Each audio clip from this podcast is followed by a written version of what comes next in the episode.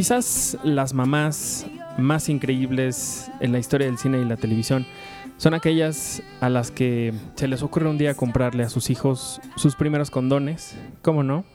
Y dárselos así, pues para que el niño sea feliz y sea responsable. Y para hablar de condones, de mujeres empoderadas, increíbles y de, pues básicamente políticamente incorrectas, pero muy divertidas. Hoy, en este episodio número 11 del podcast de Friends, un episodio a la vez, estaremos hablando de, pues, la señora Nora Bing. Y para hablar de ella, hoy me acompaña Marcela Vargas. ¿Cómo estás, Marcela? Bien, muy bien. Estoy encantada de estar acá. He estado escuchando el podcast y ya tenía muchas ganas de venir. Muchas gracias. Marcela es editora de un sitio que se llama mexico.com. Soy coeditora Coeditora de News de Soft News. Ahí te pueden leer. Ahí me pueden leer y me pueden escuchar también hablar de cine en Charros contra Gangsters los miércoles. Híjole, qué padre. Es muy divertido. Y bueno, Marcela es una de mis grandes amigas, una fan de Friends también. Y pues como lo escucharon, una, una, una fiel escucha de este, de este podcast. Entonces, pues era, era, era obvio que tenía que estar aquí, nada más que su apretadísima agenda no se lo había permitido, porque ella es así, ella es muy. Ella es como la reina de Inglaterra, pero del periodismo mexicano. no es ridículo. Y entonces, pues la verdad es que sí fue, creo que un muy, muy buen tino el que hayamos elegido el episodio de Nora Bing para hablar contigo. Claro, Entonces, porque yo también escribo novelas románticas, ¿no? eh, Sí, en tus ratos libres. Obvio. Marcela, deberían de saberlo, es una de las escritoras eróticas más eh, exitosas de, de la, de la pluma literaria eh, hispanoamericana. Por supuesto. Sí, ahorita He nos vas ganado a... premios. ¿Qué títulos tienes ya a la venta, Marcela? Em, no, no, no he tomado suficiente café para inventarme ahorita. para de inventarte un nombre erótico. Bueno, pues hoy vamos a hablar, como les dije, del episodio número 11 de esta serie. Se llama The One with Mrs. Bing o el episodio con la señora Bing. Fue dirigido por James Burrows y estrenado el 5 de enero de 1995. Yo iba entrando al kinder en esos años cuando estaba estrenando la señora Bing y hablando de condones en la televisión. Wow. Y la verdad es que este es uno de mis episodios favoritos porque como les dije, la mamá de Chandler es un personaje maravilloso, creo que muy adelantado a la época, Eh, una mujer que lo mismo te puede hablar del amor que de lo que le gusta comer después de que tiene una noche intensa con, con un hombre. Que sigue siendo un poco hablar del amor, pero ok. Ajá, pero, pero digamos como que de forma un poquito más explícita, más... Desfachatada. Des- exactamente, con una, con una libertad que, pocas veces eh, se veían en, la pantalla, me, parece. Y creo que, justamente el personaje de, de la señora Bing es una gran muestra de lo que vendría en la serie, de empoderar a estas tres mujeres que, que protagonizan la serie, y creo que del resto de las producciones que se hicieron de ahí en adelante, ¿no? Yo creo que sí. De hecho, es un personaje del que me gustaría ver mucho más en Friends. Sea, tiene otras apariciones después en- en temporadas. Digo, son suficientes capítulos como para que vuelva a salir. Claro. Pero no vemos lo suficiente de ella. O sea, preferiría verla más a ella que a los papás de Mónica y Ross. Nada contra ellos, me caen muy bien. Los, los Keller son simpáticos. Sí. Pero la familia Bing creo que tiene mucho más potencial para desarrollar otro tipo de historias. Y siento que podríamos ver mucho más de los Bing. Las Bing. Totalmente. Y de hecho, cuando, cuando volvemos a, a saber de ella, eh, no recuerdo si es hasta la boda de Chandler. O no sé si antes, si antes aparece otra vez. Ya no me acuerdo. No estoy segura, creo que es hasta la boda, porque después conocemos, o sea, entre esta aparición y la boda conocemos al papá de Chandler. Al papá de Chandler, que pero ya. es otro tema, ya pero está muy separado de, de pues la mamá. Sí. No vemos a la señora Bing. Pero a él, ya la a él ya lo conocemos a la sexta, séptima temporada. Aquí en la primerita, en el episodio 11, estamos conociendo a la señora Bing. Sí, no, es una señora encantadora, fascinante, que además lleva un paso más allá de este asunto de comprarle sus primeros condones a su hijo, porque eso es un buen gesto, pero ya decirlo en televisión nacional. Con Jay Leno, con además. Jay Leno, que creo que es uno de los detalles. He, he escuchado que han tocado algunos temas de cosas que hacen, que enclavan a Friends en los 90. Jay Leno es una de ellas. Totalmente. Completamente es creo que algo que le da una fecha muy específica a la serie, pero en la misma escena hay un detalle que hace que siga siendo algo con lo que nos podemos identificar en estos tiempos, que es que Chandler propone que vean otra película que está en tres canales al mismo tiempo. Que es Weekend at Bernie's, que él dice. Que está en HBO, en eh, Showtime, Showtime y en Cinemax. Que además son tres canales que siguen existiendo y que siguen pasando las mismas películas al Totalmente, mismo tiempo. totalmente. Sí, la gente que tenga cablevisión o estas cosas se dará cuenta que contratar un paquete de 500 pesos más otro de 500 para tener HBO y estos canales es exactamente lo mismo. Sí, tienes los, un montón de canales que pasan las mismas películas una y otra y otra vez. Sí. Es que antes también me acuerdo que en eh, hace 10 años empezaba una película a las 10 de la noche, ¿no? Y pues tú llegabas a las 10 y media, 11, pues ya había empezado, ya no la podías ver, pero en el siguiente canal empezaba una hora más tarde y en el siguiente dos horas más tarde. Y en el siguiente, Tres. igual tres horas más tarde, pero doblada. Doblada, ajá. Entonces era como, como el equivalente a lo que ahora es en Netflix le pones el audio que quieres, el- los subtítulos que quieres y le picas play a la hora que se te da la gana, nada O más la que en ese... descargas y lo guardas y así. Totalmente, sí. Pero sí eran otros tiempos, pero Sí, siguen siendo... distintos. Pero tienen todavía cosas que, que identifican. O sea, sí creo que la serie ha envejecido mejor de lo que muchos esperábamos. Totalmente. Sí, sí, sí, sí, es lo que hemos dicho, hemos dicho desde, desde el inicio de este, pues esta aventura tan, tan loca. Y creo que justamente eh, en este episodio es cuando eh, la serie ya se empieza a dar como permiso para hacer este eh, unas, eh, como, como cosas un poquito más Aventureras. más aventureras, empiezan a, también a crear su propio universo. Eh, hace un par de, de episodios aquí hablamos de lo que Mario no te está diciendo, este letrero en el que Joey aparece en una Ah, campaña de enfermedades venéreas. Y les habíamos dicho en ese entonces que por ahí aparecía en algún momento este capítulo, digo, este, este, este cartel en algunos otros episodios, y este es uno de ellos. Al principio, cuando Mónica y, y Phoebe están caminando por la calle, Phoebe quiere encontrar su, el periódico de ayer para ver si el horóscopo estaba- sí, en lo correcto. hizo lo, eh, o sea, dijo lo que iba, lo que le iba a pasar. Eh, atrás de ellas aparece este cartel y eso me pareció muy chistoso porque ya están creando como su propio universo, como su ya es continuidad. Ajá, y creo que eso también es padre, en- en- no en esta, sino en todas las sagas que hemos visto, cuando empiezan como a respetar sus propias leyes, ¿no? O sus propias eh, eh, circunstancias que ellos mismos han insertado, eso me parece bien padre. Y hablando de este momento en el que, en el que Mónica y que, en el que Phoebe están en la calle, pues pasa algo también muy peculiar, ¿no? Sí, sí, a ver, tengo cuéntanos. opiniones. Cuéntanos qué es, o quieres que cuente yo, ya tú nos dices tus opiniones. Pues creo que podemos ir ahí campechaneándole porque además me parece muy interesante que toda esa subtrama se parece muchísimo a la trama de una película de Sandra Bullock que se estrenó más tarde ese mismo año. Ah, órale. Bueno, pues les cuento rápido. Están Phoebe y Mónica eh, caminando por la calle con unos sombreros muy noventeros. Súper noventero. Están pues en plena nieve allá en Nueva York y lo que sucede es que mm, eh, Mónica o Phoebe le dice, mira, mira, mira quién viene ahí, es un hombre guapísimo, no sé qué. Entonces las dos se lo empiezan a comer con los ojos y mira qué guapo, no sé qué. Él pasa, le sonríe y a la hora de y les que... dice qué bonito sombrero. Exactamente. Y a la hora de que, de que él se cruza la calle, Phoebe le dice a Mónica, sílvale o algo, háblale. Y entonces Mónica solo le hace, ¡woo, woo! Y él voltea y pues al hombre lo atropellan. Sí, que además es, es un momento muy simpático porque esa esquina donde está el puesto de periódicos y de revistas sí sale constantemente en la serie, Todo pero el tiempo. nunca hay planos tan abiertos Como, como este. cuando están cruzando la calle. O sea, sí, sí parece que, que están como en la calle. En la calle. Y no en un bonito set. Quizá, quizá en el otro momento en el que sucedió eso fue cuando Chandler persigue a... Ay, a la novia de Joey que le gusta, ¿cómo se llama? Katy. A Katy, sí. Acá le dice, hola Katy, y empieza a corretearla Katy porque ella trae unos audífonos y él la corretea por un largo tramo de la calle y cuando llega le dice, ¿qué pasó? No, solo te quería decir hola y se va. Todo tonto. Ay, eso es muy lindo. Pero bueno, regresemos a estas mujeres acosadoras. Sí, es que me parece muy interesante porque sí es, es un momento de acoso clarísimo para estos tiempos. En ese momento era algo que parecía bastante normal, pero ni siquiera tanto porque es de mujeres a hombres. O sea, Ajá. son estas mujeres chuflándole a un hombre y además tienen esta conversación posterior, o sea, en cuanto lo atropellan, que es muy, muy de nuestros tiempos. Es creo que una reflexión muy de estos tiempos, porque Mónica le dice a Phoebe, ¿por qué hice eso? ¿Qué esperaba que pasara? ¿Que volteara a decirme que ama ese sonido y que debe tenerme ahora?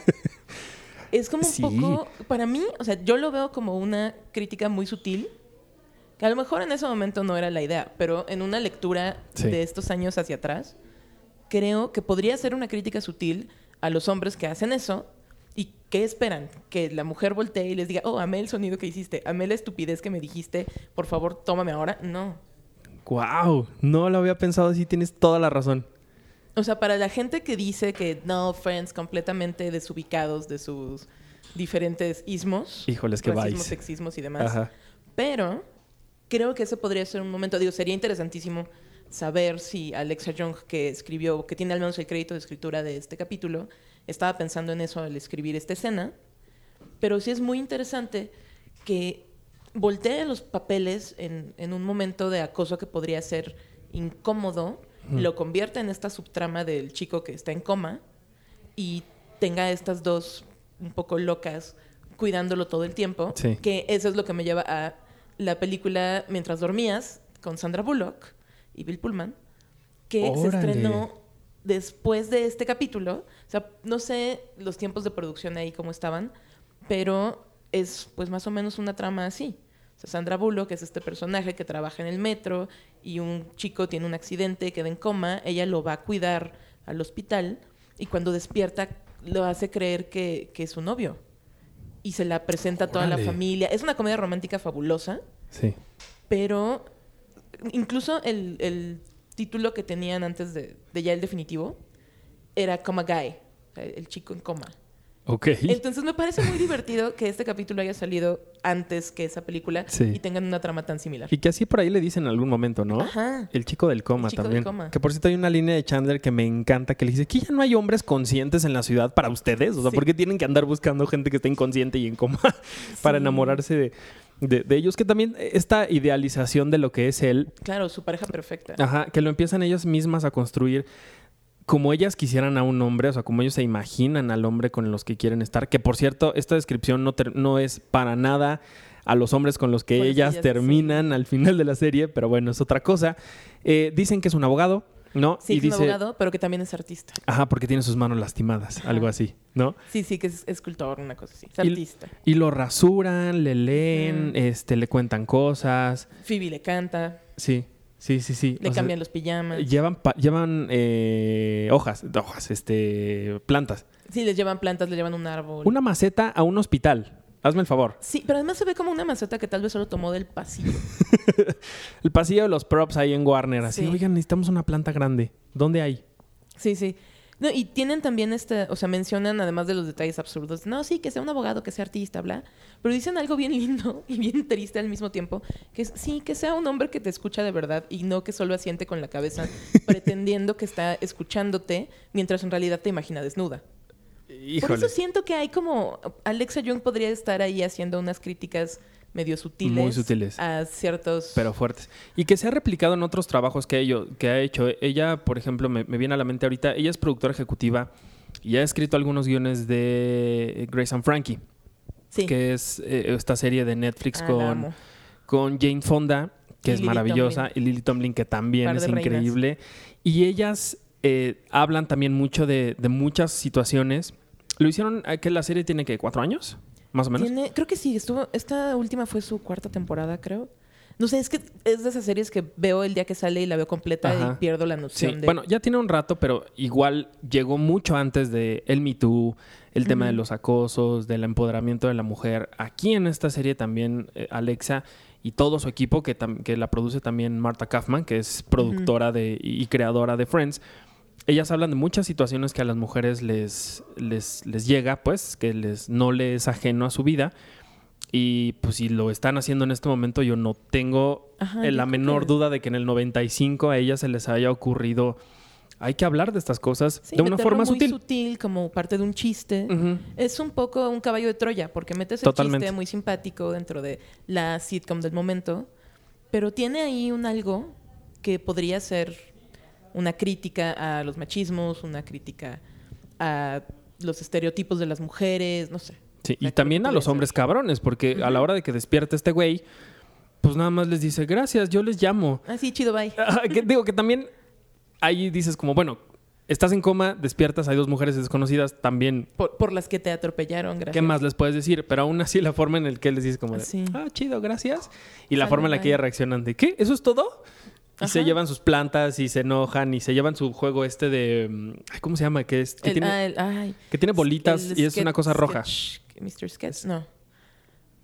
No me acuerdo, pero también había unos aquí en México. Eran- Que hasta no salen Toy Story. Sí. Salen en Toy Story cuando dicen, dibuja el mapa. Y entonces, y empiezan sí, a dibu- dibujar. Vas girando las perillas y se dibujan. Dibujas cosas. Esos eran muy divertidos, no me acuerdo cómo se llaman. Eran muy divertidos. Imagínate a un niño de, de- que juega ahora con un iPad todo el tiempo. ¿Cómo encontrará ese juego? ¿Divertido? ¿Aburrido? Sería un experimento social muy interesante. Muy interesante. Muy, muy Oh, sí. interesante. Y hablando de experimentos interesantes y de mujeres empoderadas, pues entonces hablemos ya más de la señora Bing. La señora Bing es fantástica. Es Sí, sí, increíble. Es- Deberíamos verla en todos lados. Es interpretada por una mujer que se llama Morgan Fair- Fairchild, que guapísima ella, este, una mujer que se nota que a la hora de que entra a algún cuarto, este, todo el mundo la tiene que voltear a ver, Sí, con una sí, presencia y un porte muy, muy, muy importante, además de que es guapísima la señora. Y pues bueno, el primer acercamiento que tenemos a ella ya había sido en, en- en episodios anteriores, en el que Chandler de repente la menciona, pero es en esta ocasión en el que pues ya le damos un rostro a la señora Bing, nos enteramos de que ella es ultra famosa, que es amiguísima de Jay Leno, que escribe novelas eróticas, ¿no? Y novelas eróticas que todo el mundo lee, incluso Rachel, que le Sí, dice... sí, es una fa- la fan número uno. Dice, yo amo lo que hace tu mamá y hasta quiero hacer lo mismo que ella, ¿no? Sí. Que además es un género literario que es, es muy simpático porque también sale en Jane the Virgin. Ajá. Eh, Es como el centro de los intereses de Jane en Jane the Virgin. Porque es eminentemente femenino. O sea, son estas, estas novelas de pasta blanda que venden en todos los supermercados. Que son supuestamente románticas y de aventura, pero súper románticas, de héroes sin camisa, pero en realidad son novelas Sí. bastante eróticas. Sí, sí, sí. Y que, y que por ejemplo, eh, bueno, no nos vayamos tan lejos, ¿no? El éxito tan grande que tuvo una saga como 50 sombras de Grey. Claro. O sea, que era algo que ya sabíamos. A las mujeres les gusta leer también novelas eróticas, que no tiene desde luego nada de malo, ni vulgar, ni nada.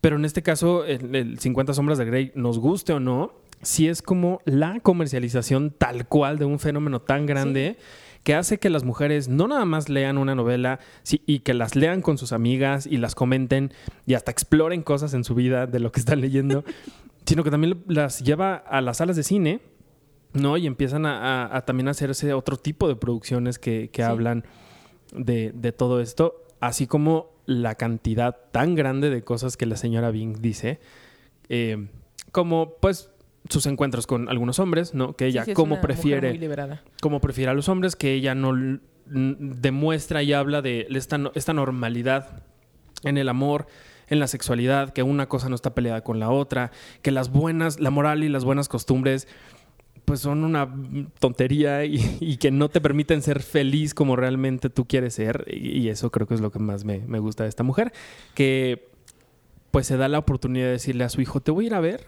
no por teléfono, sino a través de la televisión. Claro. ¿No? Sí, este momento hermoso de Chandler diciendo algunas mamás usan el teléfono para avisarte estas cosas. Pero, ok. No, y es muy interesante también porque le da, o sea, la presencia de la señora Bing, además de darle como una frescura, todas las mujeres mayores que habían salido, o sea, mayores que los personajes principales, que habían salido en la serie hasta ahora, en estos pocos episodios, no habían sido precisamente más liberales que, que las protagonistas. Sí. Y aquí tienes a la señora Bing, que es una mujer súper empoderada, súper liberal de sus... O sea, de estar en contra de las buenas costumbres y la moral, la moral moralina. Totalmente, sí. Y además, incluso le permite a Rachel imaginarse una posibilidad de hacer algo creativo. Digo, no es el camino por el que sigue, pero el simple hecho de que la presencia de la señora Bing le demuestre a Rachel que puede ser una persona distinta, Sí, sí.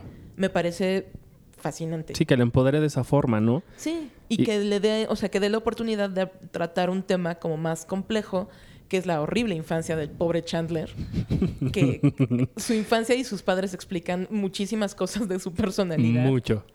Pero sí, la señora Bing a mí me parece encantadora y amo que hable, o sea, cuando tiene esta conversación con Ross, sobre por qué Rachel debería estar con él, que hable en términos narrativos. O sea, que le diga que Paolo es un personaje secundario. Que, Sí, sí. que él debería ser. Básicamente le dice esta cosa como también de superación personal, un poco de tú debes ser el protagonista de tu propia historia. Totalmente. Eso me parece precioso. Porque le dice, esos son los personajes que hacen que mis novelas vendan, pero eso no son el centro de las novelas que yo hago, ¿no? Y que le dice, tú eres el personaje que a mí me gustaría escribir y no el que sale sin, sin camisa, que es lo que hace que la gente quiera comprar el libro, ¿no? Que eso también me parece increíble, pero pues hablando de esta mujer que le dice a Ross que tú eres increíble, no sé qué, pues terminan ambos besándose en un restaurante mexicano, mexicano, con mucho Sí. tequila. Que los baños dicen chico y chica. Sí, exactamente. Sí, no, la construcción de ese restaurante es toda una cosa que podríamos platicar horas enteras. Eh, pero bueno, terminan ellos dos besándose y eh, una de las reacciones que más risa me dio fue la de Joey, que le Ah, dice, sí. ¿qué? No te puedes besar con las mamás de tus amigos. Está en el código. Está en el código. Algo que, por cierto, él hace en la siguiente temporada, Sí. que ya hablaremos de eso en uno de mis episodios favoritos. Pero, pero sí, esta, esta relación de, de Chandler con, con su mamá involucra también a, a Ross y de cierta forma involucra a todos los demás, porque en, en- creo que al final del episodio ya es como una mezcla de todas las historias al mismo Sí, tiempo. Se vuelve una comedia de errores. Ajá. Y O sea, con esta cosa de la puerta y, y el chiste de, ah, sí, vamos a jugar racquetball, que culmina en ellos entrando al departamento de Mónica, Joey y Ross, y Mónica les pregunta qué están haciendo, y Joey solo responde como, él ni siquiera trae como, no, no sé cómo se dice eso en español, un, un jockstrap, que son estas Ay. piezas de indumentaria cuando juegas algún deporte para proteger las partes nobles de los hombres. Ah, sé eh, cómo se llama. En el béisbol se les llaman conchas. Bueno, una de esas. Sí, sí. Y entran y, y Mónica les dice como, perdón, ¿qué pregunté? O sea, es un chiste que van alargando bastante, Sí. pero es muy divertido. Y que termina en un momento muy bonito, que es cuando Chandler ya harto y al mismo tiempo empoderado por los demás, tiene la primera conversación real y seria con su mamá, algo que él nunca había hecho, quizás muy pocas veces en la serie lo vuelve a hacer, salvo en el momento cuando le dice a, no me acuerdo si es a Erika o a quién de, de las personas con las que están hablando de adopción, que él se sincera y le dice las cosas tal cual. Creo que es uno de los únicos dos momentos en el, en el que vemos a, a un Chandler no sarcástico, no burlón, no eh, eh, resguardado en su humor, sino que realmente se sienta y le dice a su mamá todo lo que le tiene que decir. Y esa, esa secuencia me parece también muy bonita. Sí, porque es eso, permite hablar de temas más complejos, o sea, saca la sitcom de los chistes y de las anécdotas Sí, sí. para darte un momento de crecimiento de personaje. Sí. Sí, sí, sí, eso, Eso a mí me encanta también. Porque aparte es, y por lo que siempre he dicho, por eso es que Chandler es mi personaje favorito. Porque lo mismo puede ser así chistoso y burlón y lo que quieras, pero también tiene su corazón y es muy sensible y tiene muchas cosas que si les picas tantito explotan porque su vida ha sido muy, muy complicada, muy... Híjole, pues cómo decirlo, pues muy... Pues sí, compleja. Es que compleja, difícil. Sí, o sea, ser un adolescente o un niño en una casa como en la que creció Chandler, y no porque sus papás estén mal en las cosas que hacen, pero sí porque tomaron muy malas decisiones para separarse y al tomar los caminos que tomó cada uno, Sí. pero pues al final Chandler sí, sí terminó un poco... Es, es el clásico que culpa a sus padres de lo que le pasa ahora, pero creo que es uno de los casos en la tele en los que sí tiene un poco de razón. Creo que tiene mucha razón. Sí, bastante. Y que pudo haber terminado mucho más dañado de lo que, de lo que está. Creo. Sí, al menos escogió el camino de- del humor para evadir las emociones y no algo pues terrible. Totalmente Pues de no, acuerdo. no teníamos Friends, tendríamos una serie mucho más gore. Sí. Pero fíjate que, que Matthew Perry eh, se ha dado oportunidad de hablar de, de temas así. En Studio 60, que es otra gran serie que él Oh, protagonizó, también hablan de muchas cosas fuertes. Fuertes que, que- que incluso le pasaron a él, ¿no? Su personaje es adicto al trabajo, es alcohólico, tiene problemas de ansiedad. Cosas que a él lo llevaron en momentos muy oscuros durante la, la filmación de, de Friends y que los mismos el, eh, actores de Friends lo ayudaron a salir. Por ahí hablaremos ya en su momento de eso. Eh, hay otra que se llama, este, iba a decir Sunnyside, pero Sunnyside es el- la guardería de Toy Story 3. Sí. se llama Mr. Sunshine. Ah, Ah, ya. que sí, es una comedia muy poco, ¿no? muy poquito donde sale este ay la, la que es la mamá de, de Tonya Tonya Harding en I, Tonya una mujer increíble que Ah, Sí, ganó el Oscar sí. se me fue Oh, el por nombre Dios. Que es la mamá de Mom. Y que es la, la mamá Alison Janney. de- Sí. Alison Janney, discúlpanos, te amamos. Eh, Mucho, sale ella, mucho. este, un poco muy sarcástica también con, con todos estos temas. Y después hizo otra que se llamó eh, Go On, que, que creo que en México salió en, en Warner y que es una cosa tan bonita, tan íntima y a la vez tan chistosa porque es él llegando a un grupo de autoayuda en el que alguien ha perdido a alguien. Él acaba de perder a su esposa, su esposa murió. Y en este grupo de, de personas de autoayuda, él encuentra a gente que ha- le ha pasado cualquier tipo de tragedia, que ha perdido a alguien, y entre ellos empiezan a ayudarse para superar sus, sus problemas a la Creo que mi- la recuerdo. al mismo tiempo de que tienen una amistad entrañable y maravillosa.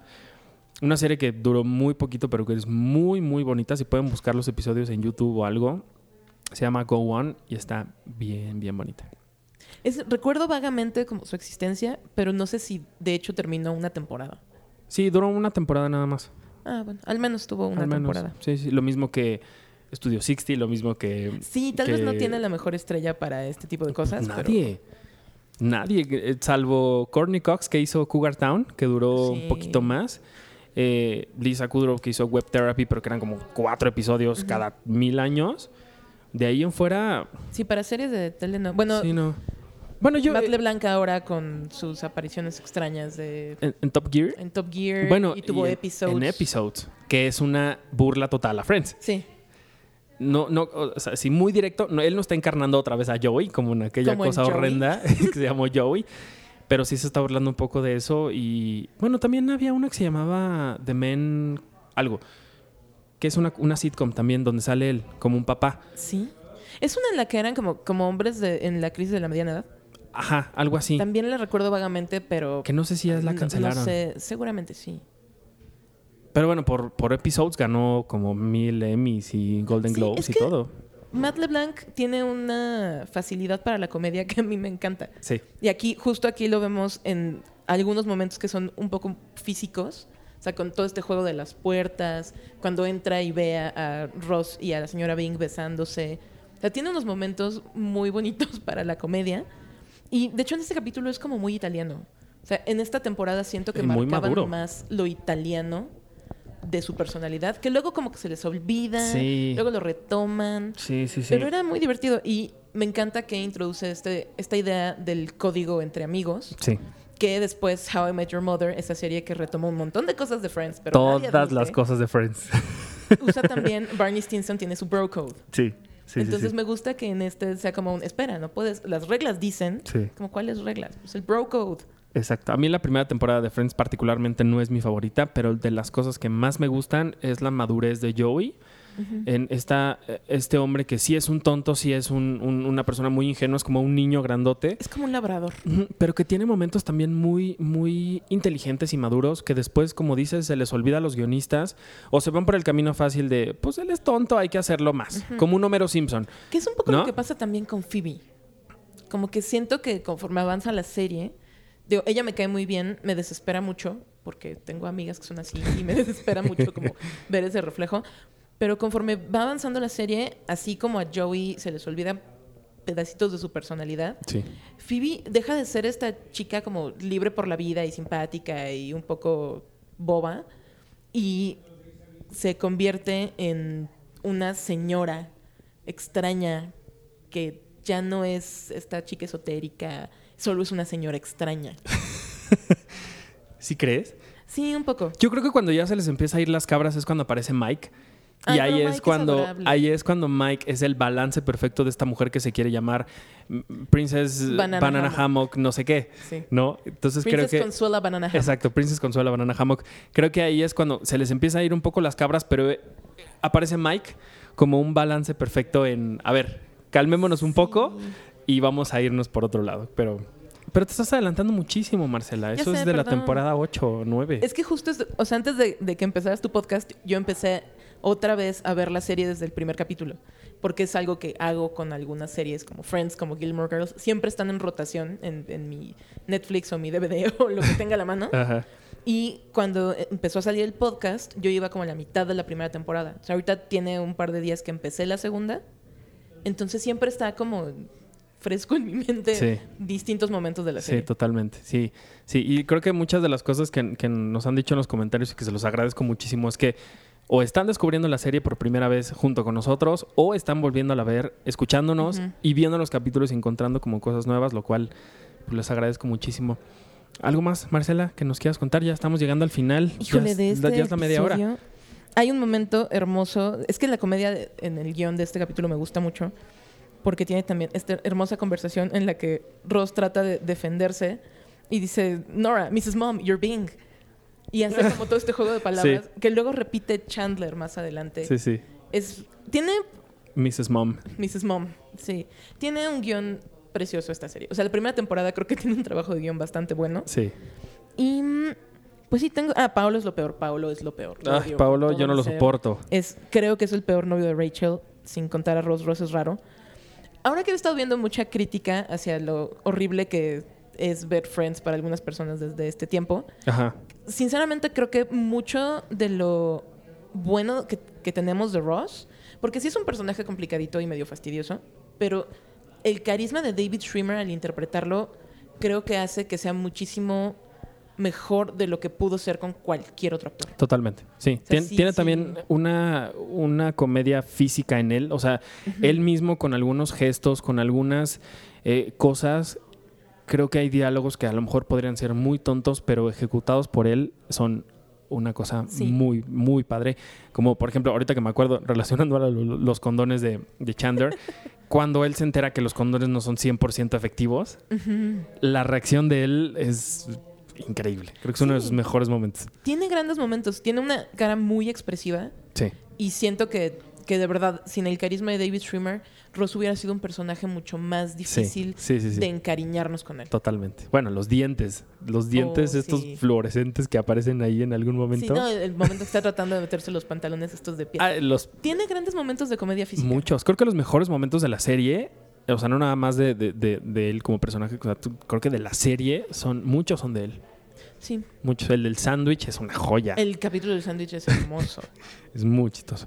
Pero pues ya nos vamos, Marcela. Son ya 32 minutos. Te pasó muy rápido el Pasó tiempo. muy rápido. Platiqué contigo increíble. Muchísimas gracias por estar aquí. Ah, al contrario, gracias por invitarme. Me, me encanta escuchar el podcast y además platicar contigo siempre es divertido. La verdad es que sí. Si, si se enteraran de las cosas que nos decimos por WhatsApp, uf, Sí, qué bueno que nadie puede leer esas conversaciones. creemos. No, espero que nadie. No, no dejes abierto tu WhatsApp en la compu, por favor. Oigan, este, ya son 32 minutos, discúlpenme, ya eh, no me quedo con pues, la- leyendo sus comentarios, ya no, ya no les puedo decir este, lo que nos comentaron, pero rápidamente gracias a Jax Yael, a Mario José Peña, a Beca So, a Fer Fer, a Lunático Bajo la Luna, a Jorge Romero, a Stephanie JM, a Tsunade Jime, a Mike eh, Rodríguez, supongo, y a John Martínez y a toda la gente que, que siempre sigue este, este podcast y lo, lo escucha. Ya estamos en el 11. Fíjate, yo creí que esto no iba a durar nunca. ¿De qué hablas? De- pues, Tiene un potencial este podcast. La verdad es que lo he descubierto con... Sé que hay más gente creepy que le encanta Friends como yo allá afuera y por eso... No sé si sean creepy, pero sí hay somos mucha creepy, gente- amigos. No sé. ¿Cuántas veces has visto la serie tú? Pues no sé. Yo Muchas. mínimo como unas siete veces. No sé, es que además siempre se 236 aberra episodios vistos multiplicados por siete. Haz la Ok, suma. sí, eso sí es un Es problema. mucho. Es, es- tal vez sí tenemos un problema. Exacto. Pero me encanta que estén aquí conmigo y me encanta tener a gente como, como tú, Marcela. Oh. Muchas gracias. ¿Dónde te puede seguir la gente? Me pueden encontrar en Twitter como marce-vargas88. Ahí posteo todo lo que escribo en mexico.com, a veces los links de charros, lo que escribo en Cine Premier, porque también colaboro acá. Ajá. Y pues a veces escribo de fútbol americano, entonces si les gusta el fútbol americano también síganme Le vas por a los... Packers. Y eres fanática como yo de Guillermo el Toro. Así es. ¿Y de quién más? Uh, de tanta gente. Pero principalmente de Guillermo del Toro. Hoy ya les contaremos las historias que Marcela y yo tenemos con Guillermo el Toro. Pero ya nos vamos. Muchísimas gracias. Eh, gracias, Marcela. Gracias, Arturo. Yo soy Arturo Magaña Arce, me pueden encontrar en arroba Artur HD en todas las redes sociales y sigan a Cinepremier en arroba Cinepremier con la E al final, en Twitter, en Facebook, en Instagram, cinepremier.com.mx, en la revista mensual que encuentran en la calle. Eh, si no, pues en internet la pueden descargar eh, de forma digital a la gente que nos escucha en otros países, que he descubierto que gente de otros países nos escucha. Muy bien. Entonces, pues descárguenla y lean todo lo que hacemos y lo que decimos. Eh, pues en todas las plataformas de Cine Premier. Y muchas gracias, nos escuchamos la semana que entra. Adiós.